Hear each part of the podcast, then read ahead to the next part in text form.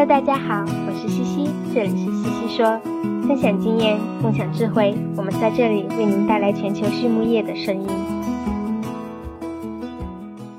感谢西西说的合作伙伴们：佳吉动物营养企业战略客户业务、微营养、原动力、安全、精准、增效；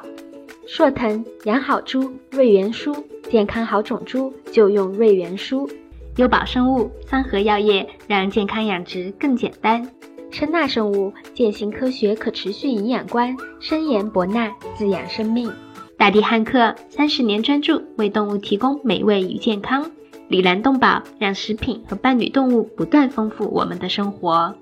拉曼动物营养，全球顶尖的酵母和细菌微生态产品生产供应商。润伯特，单宁酸制剂领导者。好嘞，Hello，大家好，欢迎来到西西说。今天很开心，我邀请到了一位老朋友，来自天邦集团养殖营养总监啊，谭建庄，建庄博士，欢迎你来到西西说。你好，你好，西西。嗯，我们是好久不见了啊！是我们刚刚还在说，是十年前，已经是十年前了。我们在博士阶段有一起学习过，嗯，这么久不见，我们今天来叙叙旧，也聊聊你这些年在天邦做营养师的工作和故事。嗯，那还是请你先给大家讲讲你的经历吧，你的学习和工作的经历都是怎么样的呢？好的，好的，我的工作呢，学习工作经历呢，相对会比较简单一点。然后本科呢是在应该在东北的，就是应该算是第一大学校嘛，就是吉林大学。然后硕士呢后面就来到了中国农科院，然后北京畜牧兽研究所，哎，然后师从呢就是我们那个国家中研实验的常务副主任，哎，就是张宏福教授。然后我博士期间呢，就是然后就考到了就是我们隔壁，就是中国农业大学。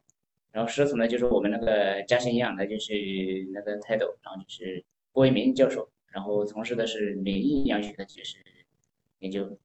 然后呢，在此期间呢，就是就刚接触了，就是我们是国家公派联合培养，然后在普渡，然后就是有幸在普渡呢，就是学习了几年，然后就是毕业了工作哎，那就更简单了。然后在首先在中国农科院，就是我硕士待的地方，然后工作了一年，然后后面呢就直接呢来到就是呃天邦天邦股份，那会儿天邦股份呢就是刚开始那会儿的时候，应该在一五年一五年的时候在天邦。猪啊，现在还没那么多，哎，可能也就两三万头猪。但是现在的话，应该是差不多，经过这，嗯，快十年的发展呢，差不多已经翻了差不多接近快十倍了。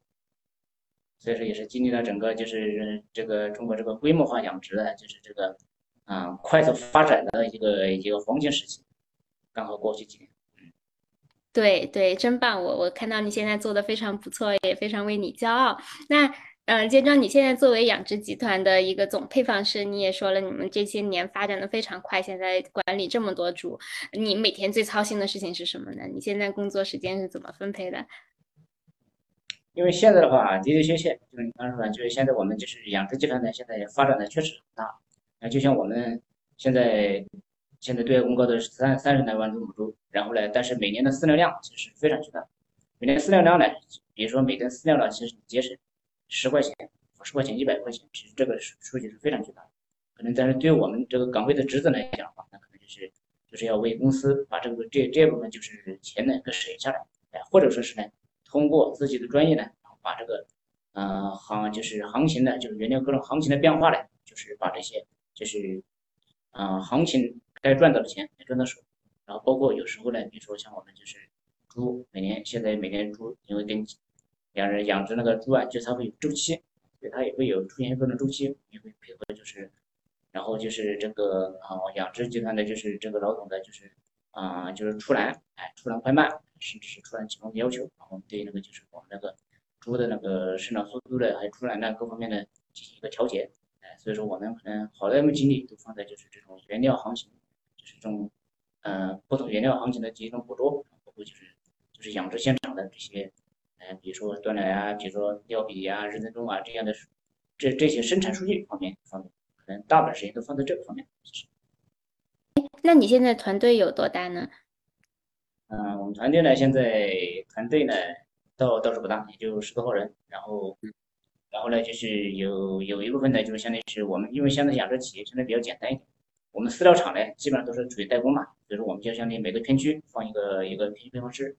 然后呢，我们每个片区呢也会给给他们配备一个就是一个实验实实验场，哎，主要是就是这么几个。然后实验场呢，就是它只是一个厂长，也是我们就是相当于从就是以前的技术员呢开始培养起来的，技术员呢再编制在我们这，其他的比如说养殖像现在现场人员、技术人员呢，那可能直接放到分公司。哎所以说我们团队倒是不是特别大。那你也是，虽然十你说十多个人不大，但是也是经历了从就是呃，就是从两三万头猪到三十多万头猪的这个管理的变化过程，所以对如何搭建这个团队，然后跟随集团的发展，或者说如何搭建这个营养体系，你有什么体会吗？啊，就是怎么刚开始的，刚开始的话，我们可能也就，呃，呃，猪也不多，可能也就。啊，几万头猪，那会儿的话，因为工作现在就比较简单了，现在我一个人可能带着带着几个人，然后下面做做研发，然后做做做配方就完事儿了。但是后面发现，随着就是这个养殖集团呢，就是逐步逐步扩大的时候，这个业务逐渐扩大的时候，这个饲料量，包括这饲料量啊，包括这个养殖的区域越来越大的时候，如果光靠个人呢，哎，就这么两个人呢，确实相对会就是捉襟见肘，就是人员呢就是精力跟不上。所以说后面的话，我们就直接在就是主要还是在，比如说我们就是配方呢，就是。以前，那我们可能人员呢，就是从我们就是研发这方面，就是干个干个，啊两三年研发，然后从这方面，然后一点一点的去，啊去放到片区，一一步一步的生长起来。然后我们的就是包括我们的就是，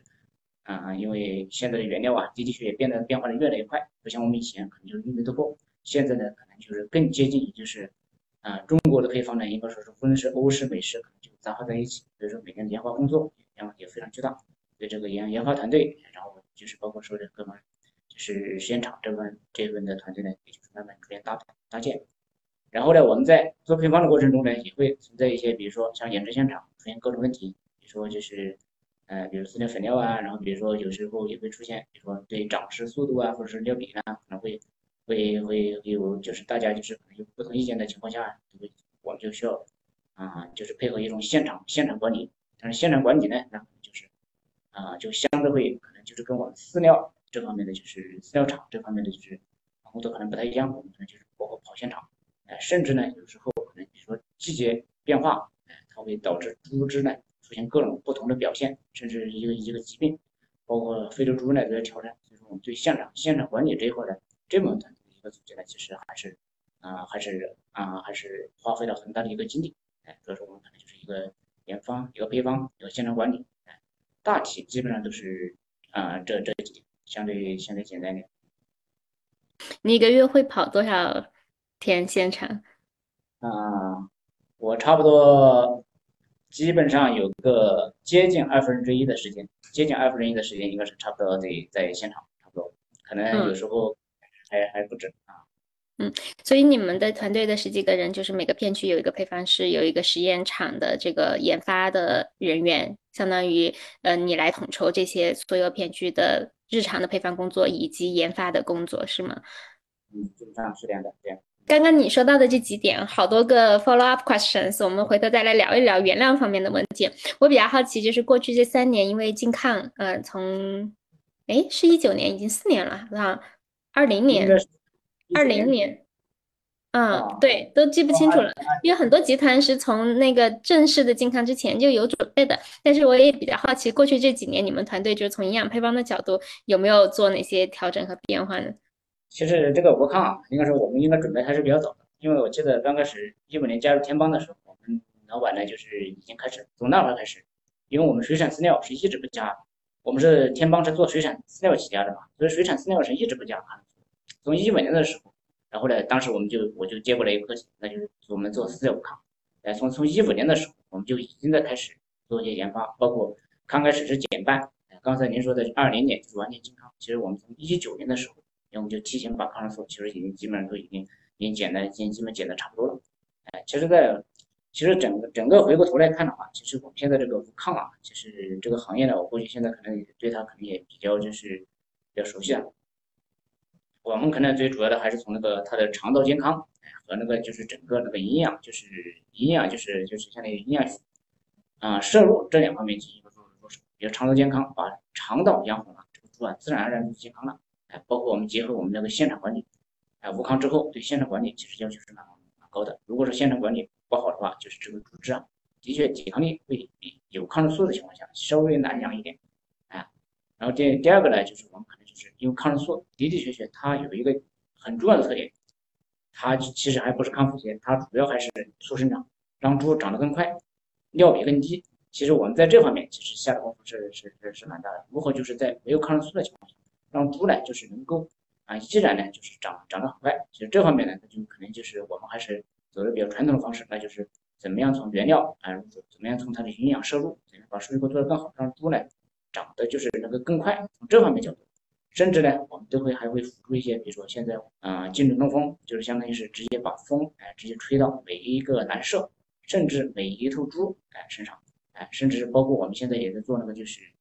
嗯，前段时间呢，我们也在做那个，就是相当于是那个，啊，叫智能防控、智能化升级，我们就会把这个就是，比如猪舍里面的氨气、二氧化碳，甚至温温度、湿度进行一个在线监测，检测了之后呢，把这个风呢，就是相当于是把这个整个环境呢，就是一个智能调控起来，这样的话，猪只呢就会更健康。所以说，我们其实像我们养殖现场呢，可能跟纯粹的就是，啊，你说做饲料，可能就是相当于它这是。啊，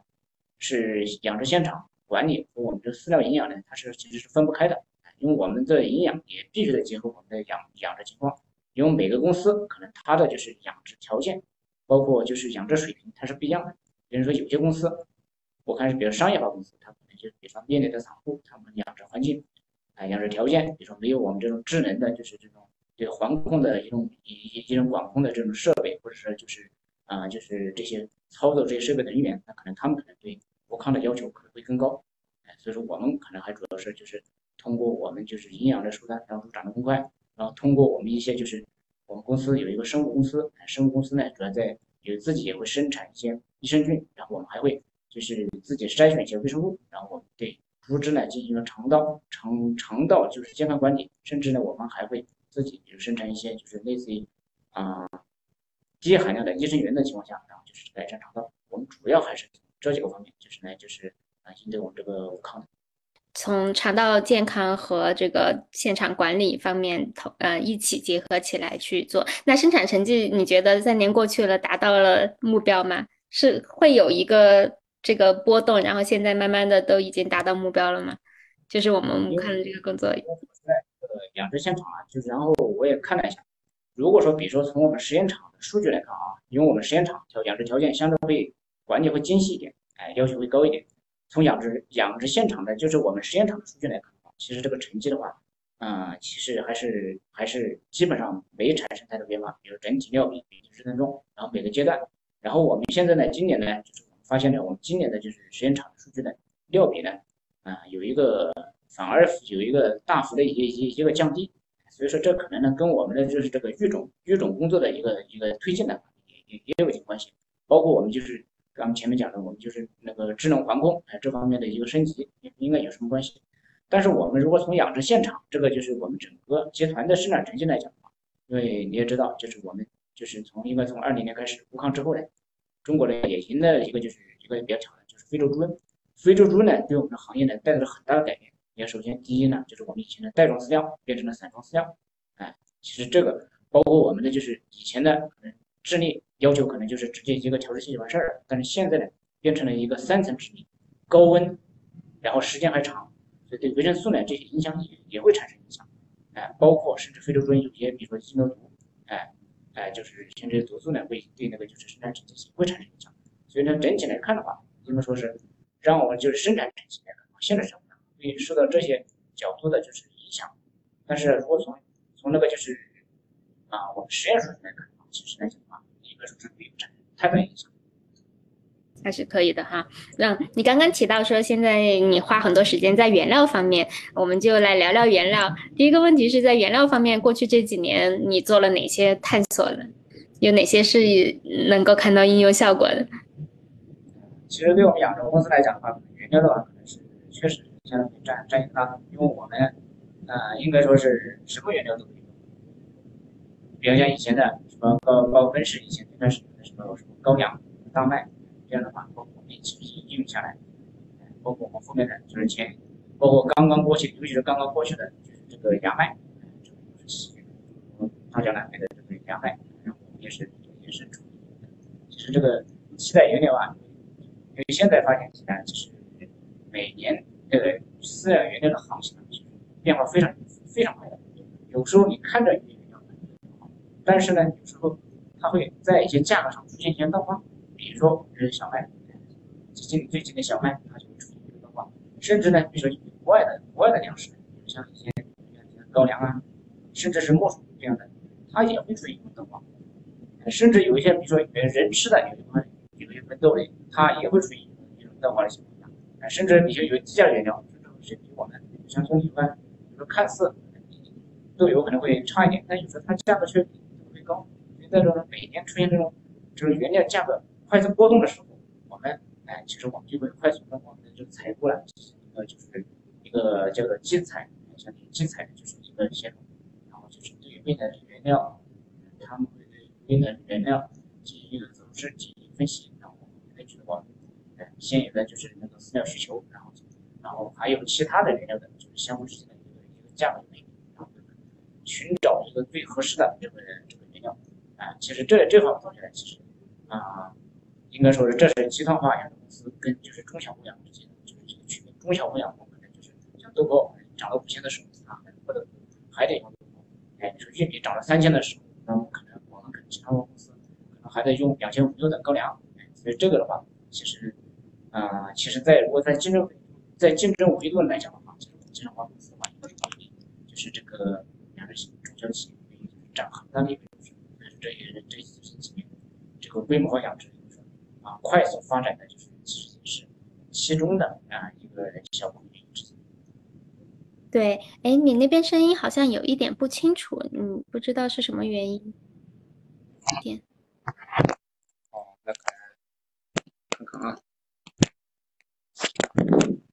啊，现在好点好多了。刚刚是不是挡住了那个麦克风？对你刚刚说到这个，那对就是这种非常规的大宗原料的采购和行情的捕捉上面有哪些 tips，或者说是有哪些你觉得印象比较深刻的故事吗？啊。印象比较深刻的，其实我就远的就不说嘛，就说现在的牙麦嘛，牙麦的时候，你看，你看，我们去年就是今年那个，从六月刚杨麦开收割的时候，其实网上就是已经开始开始炒开开始炒作了。但是呢，有些公司呢，就是他们都都都开始一些萌动了。所以说我们也是第一时间就是看到了，就是河南县城对杨麦进行一个调研。调研的时候呢，其实大家对这个杨麦呢，其实也是一样，其实是一个缩影。虽然这个速度很快。就是很多原料，尤其是有些进口原料进中国来是之前的时候，大家他是对它不认识的，他们会认识，因为每一种原料都有它的缺点，哎，比如说豌豆，它会豆腥味会很重，哎，有些养护就就就就就会认为以后讲我的这豆腥味重不重，会对猪的采食产生影响啊，哎，比如说高粱，他们会觉得这个高粱中有单宁呢，它会对代谢能会有多大影响呢？确实会会产生影响，但是呢，我们要对的对这些原料呢进行一个有效的一个评估，比如芽麦。芽麦它也有有黄麦是吧？有发芽的，有生根的。所以说，如果说比如说你可能就是，如果说这个原料如果完全实现生品，它可能就不存在这种价格。当如果是比如出现这种价格的时候，你要去进行一个快速一个甄别，哎，这可能就是跟你的长就是过去的就是公司的就是这个呃这个积累有关系。如果你能快速快速把它甄别出来，就是有这个准备，能够快速能够从你的就是数据库或者从你的就是积累中去来发掘这个这个价差在多少的时候。然后你就可以采用，就就会采用，比如说高粱、玉玉米价值多的时候，你快速的采用。如果价差扩大到超出就是你的就是这种就是啊价差预期的话，哎，那甚至是有时候会经常会出现这种情况，跟每个公司的对它认识是不一样的。经常我们会出现，甚至一个进口原料，哎，或者是一个就是替代原用进去，一个饲料成本有时候最多可以降到一两百，所以这个这个量是非常巨大的。哎，所以说啊，这这这是一个。第二个呢，就是快速捕捉到。捕捉到之后呢，第二个呢就是你要用到位，哎，可能有些公司呢可能就是比如说他可能就是觉得这个它可能就适口性啊，是吧？可能会对现场会存在各种问题，包括甚至层对它的质量啊，就是把握不准，它就是可能用个十个点，哎，十个二十个点。但是如果是比如说你同样的原料，比如便宜个两百块钱，可能有些可以留下来能省个一两百，但有些呢可能也就省个几十，这是这这是。差别差别是是非常巨大，所以这个呢跟那个公司的这个体系关系很大。有些公司采购能力非常强，哎，有些公司呢就是各方面其实跟那个团队，哎，这完全不是靠一个人一个团队呢，说就能够快速的把这些信息呢能够汇总，能够快速讨论，而且还有很重要一点，你看到的跟你能够做到的，甚至让他吃到猪肚子里去，这是一个很很长的过程。如果你这个公司反应的能快的话，杨梅的话，你能快速，比如说几个星期就能让猪吃到肚子里，杨梅最开始两千二，然后十天，哎，可能半个月以后就涨到两千六。如果说比如说你从刚开始就让吃到肚肚子里去，有可能反应会比别人快个，哎，半个月。有些可能过上一个两个月之后，他们才反应过来，两个月之后，这个这个行情就过去了。哎，所以说这个速度是速度，速度和力度是。这是非常，也就是说，这些非常贵的原料，你们其实就是提前要做好技术储备，要做好评估工作，也知道就是添加量各方面，就是怎么去甄别原料的质量，是吧？一旦出现行情合适的时候，就立马跟采购联动，然后去快速的把这个捕捉到，然后去做好采购。对，那那嗯，刚刚你提到就是饲料厂这边你们都是代加工厂，那原料采购是统一采购吗？就你们怎么去管理这么多代加工厂呢？比，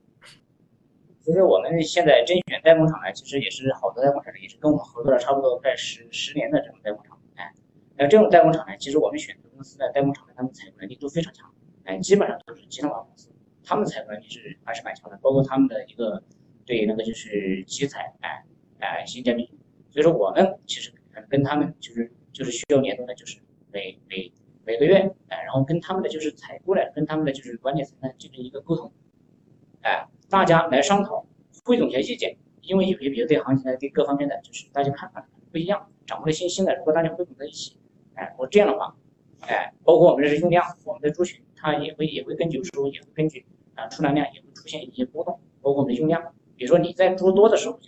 如果说你买。虽然你看中条件了，但是你买少了，哎，那你实际其实你就这个就就丧失了。如果说比如说你可能就是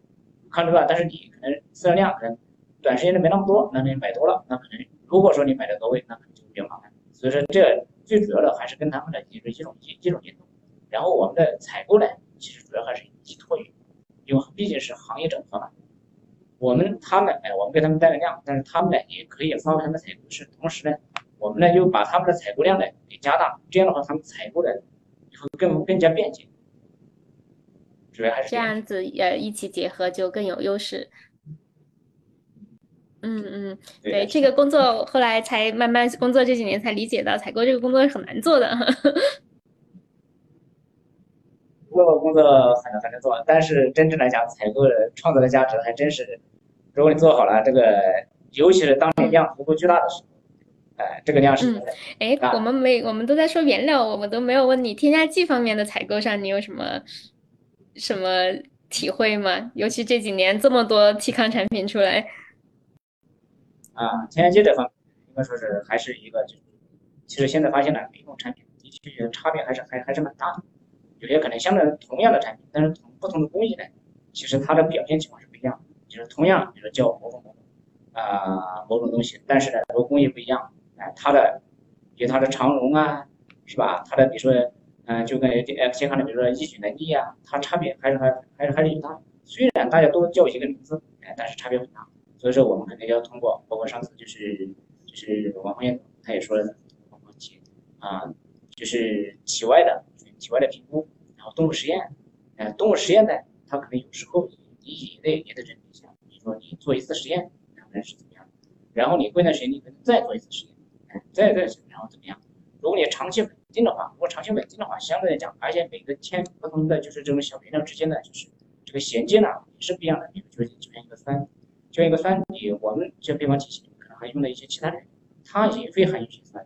哎，比如说像说金酸类产品，我们除了一些产品可以提供，但是有一些我们的菌它也会提供金酸。所以说你可能这方面的可能性可能可能就要进行一个一个相互搭配。所以每个体系呢，才每每一个就是配方体系的和每一个就是现场管理的，肯定都不一样。可能有些公司，比如像我们就是像比如说可能有些公司可能就它会注重比如腹泻，但是比如像我们这样的养殖公司，如果说条件管控制的好嘛，它反而没有腹泻。如果没有腹泻的话，哎，或者只阴性腹泻的话，那可能这个就不一定是我们重点。但是比如说有些，比如说但是所以说每个公司它可能表现的需求不一样。哎，比如有些公司希望猪长快一点，有些有些公司呢。可能希望，哎，这个我的猪这个饲料表现更稳定一点，哎，有些公司呢可能希望我们这个饲料呢每每每次呢色泽呢或者气味呢能够表现均一，对是哎，主要是还是结合的是这一点。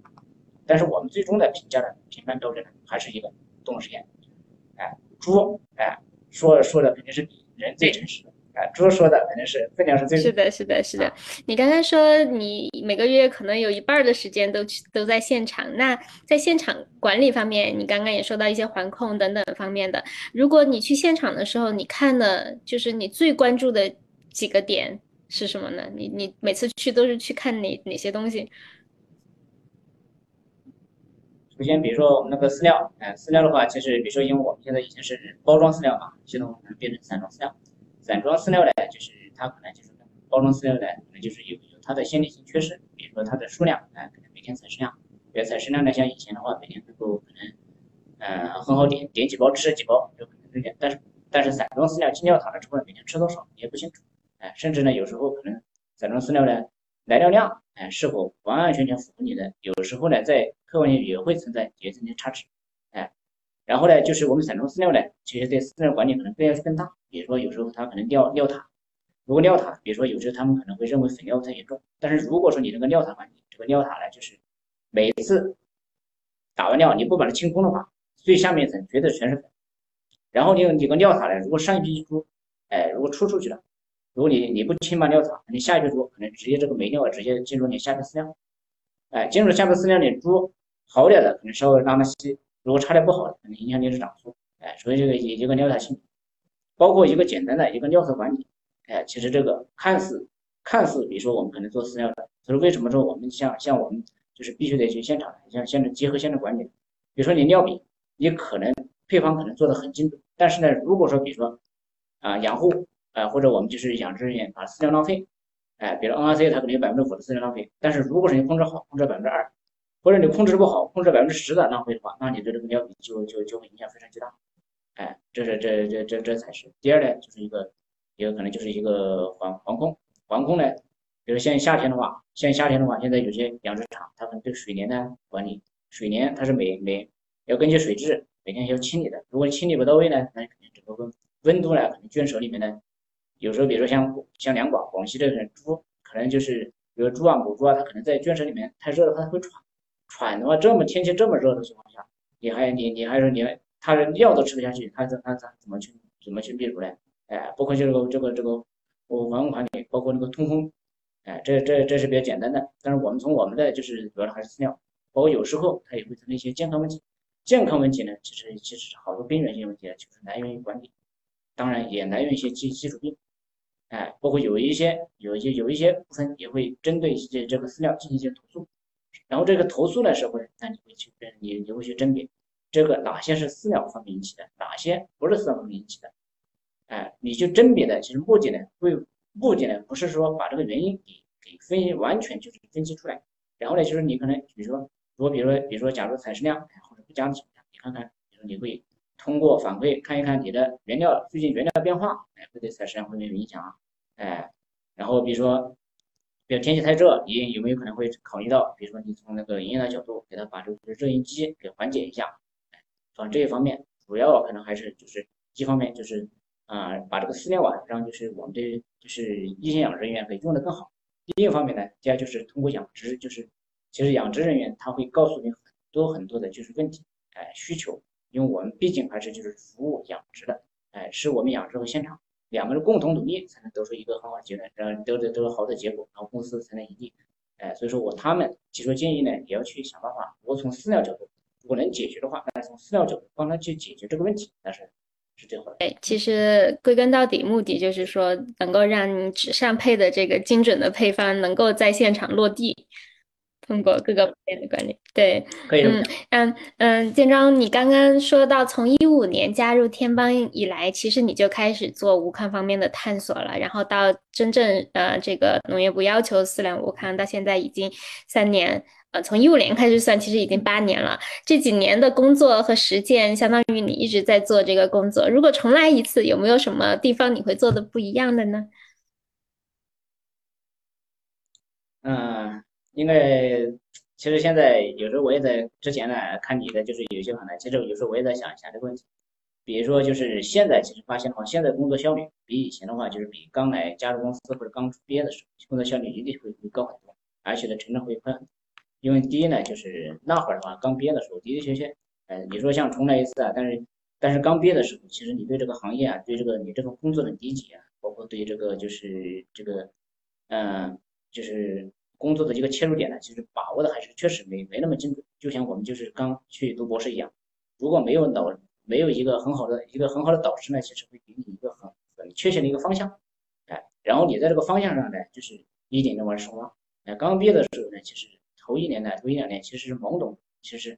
仅仅是说白了就是仅仅是跟实习差不多。但是真正工作这么多年的时候呢，其实才回回过头来才会发现，其实其实以前呢的的确确，哎，会浪费会浪费很多时间。就问题上，如果是假如重来一次，那我相信对我来讲，我可能如果是如果是假如我现在哎用现在这个就是啊这个经验的话，那我重来一次，会把握的就是整个这个思路啊，因为那确实比较年轻，哎，相对于时间会很长，哎，比如说我们那会儿，哎，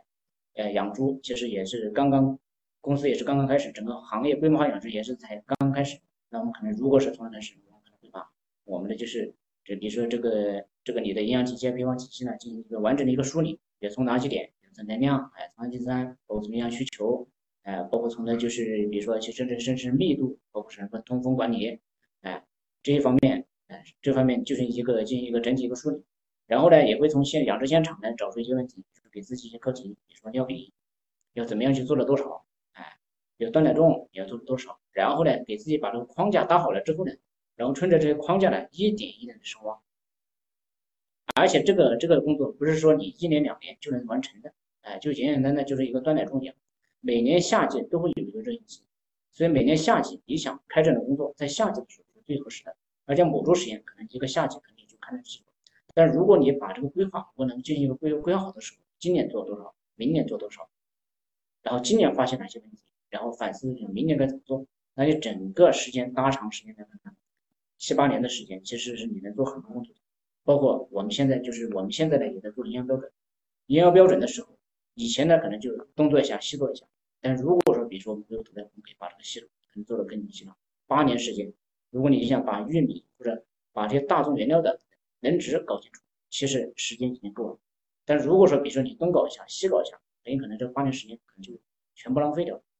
哎，所以说，如果是重来一次，我相信可能就是我会把我的工作进行一个。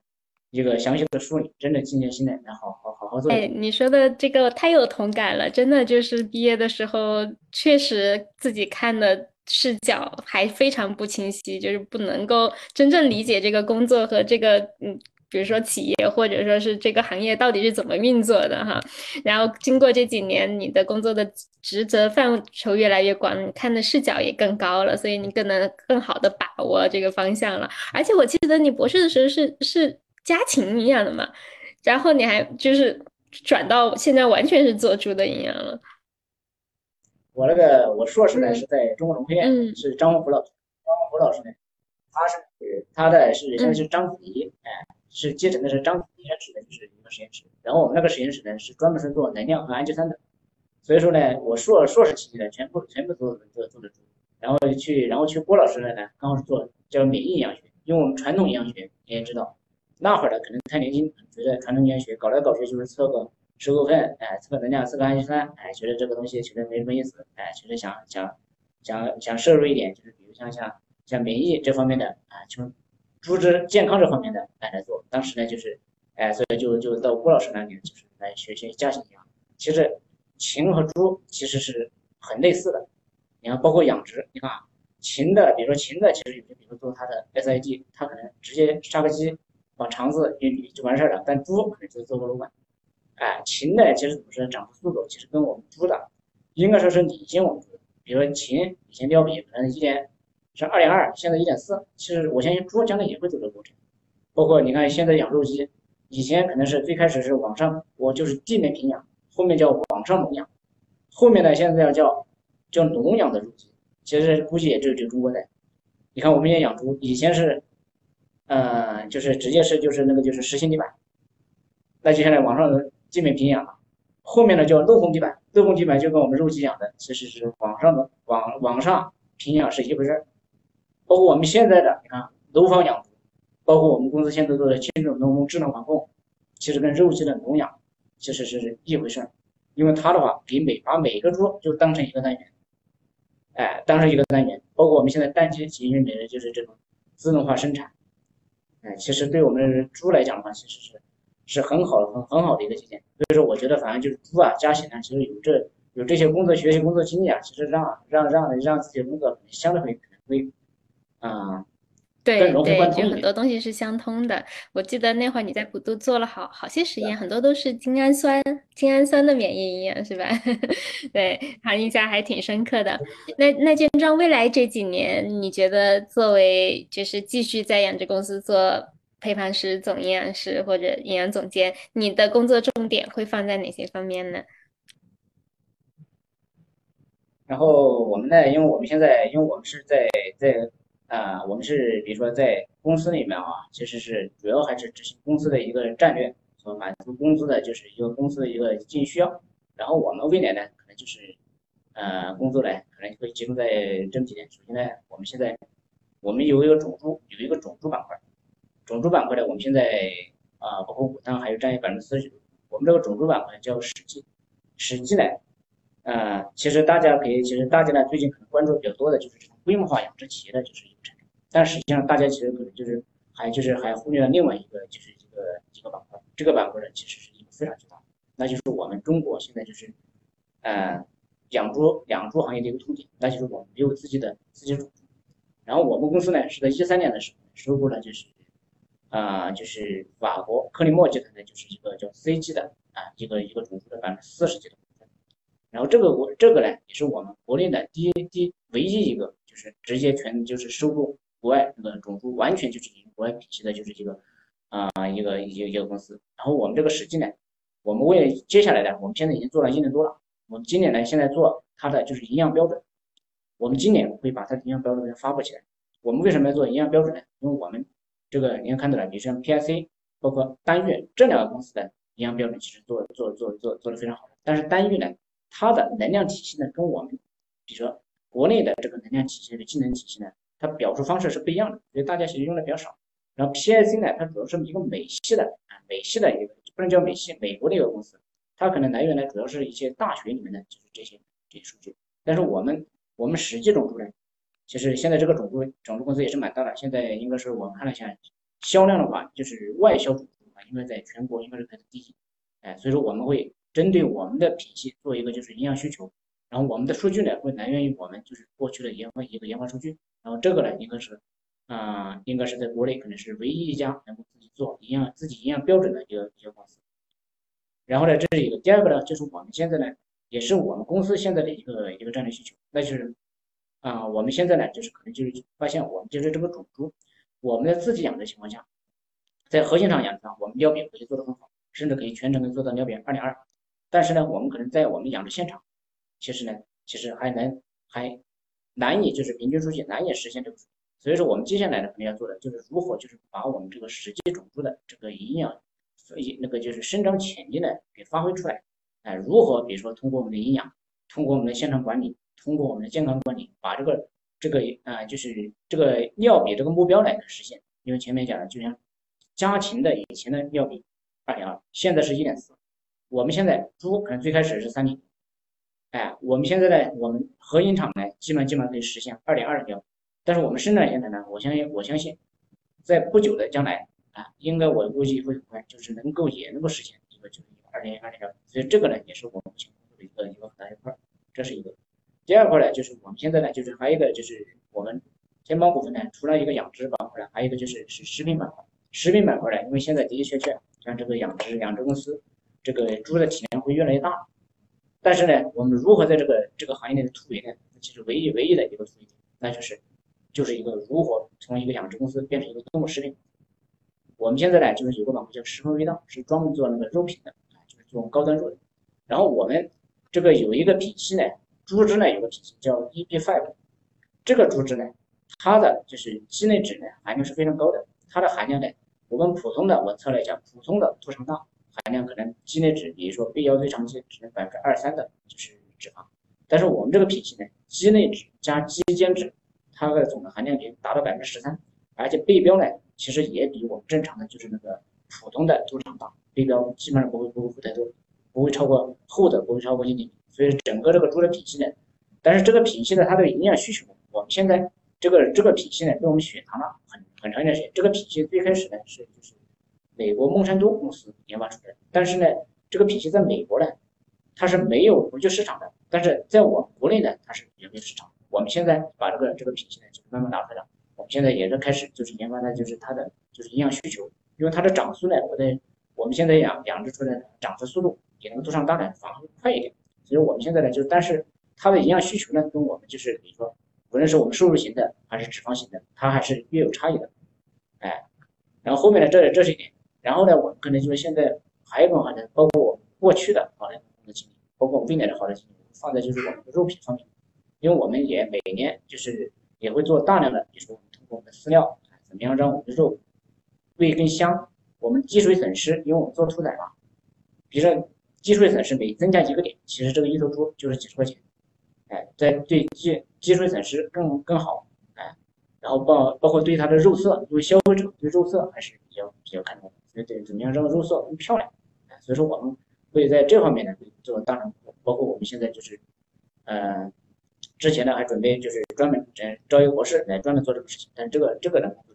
也包括包括就跟那样是吧？刚开始的时候我自己是摸不到北的，找不到北的，怎么样就认为就是这个通过我们饲料怎么还能让这个猪肉呢更好吃或者更好？但是如果通通过我们之前实验下来的，其实发现我们还是能够做到的，而且呢，通过这么些年的积累的发现呢，以后我们也能找到一些找到一些门道，哎，所以说在在这方面呢，我们就是就是还是要在这方面方面进行进行进行一个突破。哎所以说，我接下来的两个工作呢，一个是我们其实主要还是围绕我们公司的一个战略，一个是我们的种猪，哎，就是我们营养标准。计划呢是今年年底就把这个营养标准就是发布，对行业发布。哎，然后第二个呢就是我们的就是一个未来的一个肉品作品战略，哎，这个我们要花费大量精力。我们也就像就跟我们对比原料一样，我们跟同行的猪肉，啊，从各个方面来进行一个全程的一个对比，然后再来验证我们的品种，验证我们的就是那个营养方案。很有意思啊，这样就是完全是。整条产业链了，从育种到饲料到养殖到食品，然后你的工作的这个涉及的范围也越来越广了。我刚刚听你在讲，就挺感叹的，就是你看十年前咱们这一帮同学们，到现在大家都成长为行业的这个中坚力量了，我觉得非常为你高兴，也祝愿未来越来越好，店长。嗯，那我们结束之前有两个，呃，这个我们每一次都会问西西说嘉宾的问题啊。第一个问题是在平时的工作中，你有没有什么特别喜欢用的参考资料或者方法可以跟大家分享吗？啊，我们就是用的方法呢，可能就是啊，用的比较多的，就是其实呢，看的书啊，其实我觉得最经典的一本书呢，就是还是我们动物营养学，就是我们这个行业里面各种老师。一些汇编的动物营养学，看似简单，但实际上呢，我们现在工作中用的所有东西都能找见，比如能量，因为我们也会做代谢能，能量怎么评估，是吧？是套装法，因为我不可能有时候是套装法全收分化，还还是怎么样？当然我们不可能不可能做技能，包括有些养分的，哎，怎么样？怎样评估？包括猪的营养需求，你该怎么用哪种方法去把它做得更准？哎，所以说这个是动物营养学是是我们一个基础。其实现在回头来看，我们经常会。把这个书呢，就是哎看一看，甚至呢跟我们的一些一些过那个以前的老师呢，然后去问一问，我们这个方法这么做对不对？第二个呢，其实第二个呢，应该是最近几年，尤其是飞奔之后呢，然后就是我们才发现它就是用处非常大。那就是我我就是博士生导师郭为民主编的，就是那个呃免疫营养学，动物免疫营养这本书呢，啊，尤其在飞奔之后，大家看到有很多，比如说有像。大家可能就是说了一些，可能就是比如说杀狼儿，哎，杀非洲猪瘟的一些一些毒素。但是呢，我们可能从我们营养学角度呢，可能主要还是怎么样从猪只的机体的免疫力，哎，角度来入手。包括你先说的我们那个精氨酸，精氨酸呢，其实是一个很很好的，就是免疫抑制，免疫抑制就相当于一个解除的，就是缓解免疫抑制的这种原这种营养素。你看我们现在，比如像行业健康里，比如像非洲猪瘟，其实它也是一种免疫。疫苗原免免疫抑制的一种病，包括我们最那个就是像狼耳病，它也是一种免免免疫抑制。这个呢，它免疫抑制呢，导致了说猪的产生亚健康的时候，它尿频呢会增加个零点二，基本上能增加零点二。所以这样呢，我们可能就要考虑了，如果通过多种营养素呢，把这个免疫力这个解除。第二呢，就是有时候我们也会养殖现场的的确确碰到各种，比如沙门氏菌呐，比如呼吸道疾病呐，哎哎，这这些呢，它会产生一个过度的免疫反应，甚至比如打打针疫苗，它可能三天产生量下降，甚至三天不长。哎，其实都是过度免疫，过度免疫反应呢，也会引起我们的组织变得变得好。所以说呢，我们其实现现在就现在就是把这个我这个书呢，就翻翻过看，其实它的每一种营养素的，就是就是对这个免疫的就是这种作用啊，它是一个比较一个比较客观的。而且我们现在就是就是研究，你想就是突破，是我们现有的，比如说我们想把药品做到我们发挥我们的就是遗传型二零二，那你必须得从这方面入手，否则你如果说总是从你的营养。能量现在，哎，这一方面你是很难，就是真正去实现的。我相信，如果是在这方面进行突破，我相信这个药品二零二会很快就会。真好，就是我们要重视这个基础知识，到后来工作才发现真的是有用的。嗯，最后一个问题，建章，嗯，如果你可以遇见刚毕业时候的自己，你会对他说什么呢？嗯，毕业的时候呢，就是不要浮躁。然后呢，就是抓住一点，然后不要觉得我们动物营养哎怎么说呢，就是啊没什么作用。其实我们动物营养呢，应该是还是作用还是很大的。刚才说的，就是没营养学，其实你真正如果把这些问题解决了，很有可能，也可能就是你的养殖成绩上上一个层次。哎，就是叫就我们现在行业里面说的最最多的一句话叫做“声望一张”。发现不一样的，真好，真好，谢谢你建庄，谢谢你今天的分享，特别好。